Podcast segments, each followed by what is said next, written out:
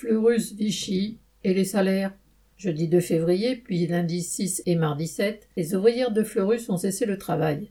Les grévistes des deux usines du groupe, à Bellerive et Haute-Rive, non loin de Vichy, se sont retrouvés pour réclamer une augmentation mensuelle de 100 euros le 13e mois et avoir des jours pour enfants malades. Le groupe maroquinier Fleurus est un sous-traitant d'Hermès et Chanel. Comme le luxe marche très bien, il vient d'investir 6 millions d'euros dans une nouvelle usine.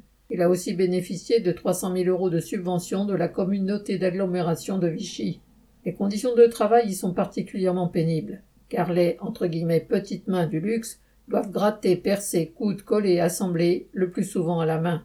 Alors les tendinites aux poignets, coudes, épaules sont nombreuses, et cela peut arriver très jeune. Car il faut faire le entre guillemets quota et tenir la cadence. Sinon ce sont les remontrances des chefs et cela peut aller jusqu'à faire pleurer une ouvrière.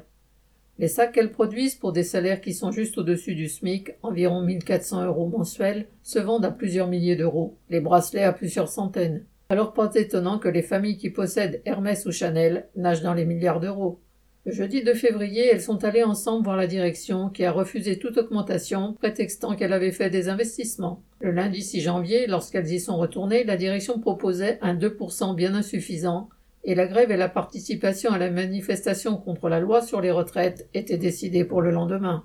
Le 7, les grévistes étaient en tête de la manifestation dans les rues de Vichy, recevant un large soutien. Et si le soir la direction n'avait rien cédé de nouveau, les ouvrières étaient fières de leur grève, la première pour beaucoup, conscientes que ce sont elles qui font tourner l'usine et créent les richesses. Entre guillemets, sans nous, ils ne sont rien. Correspondant Hello.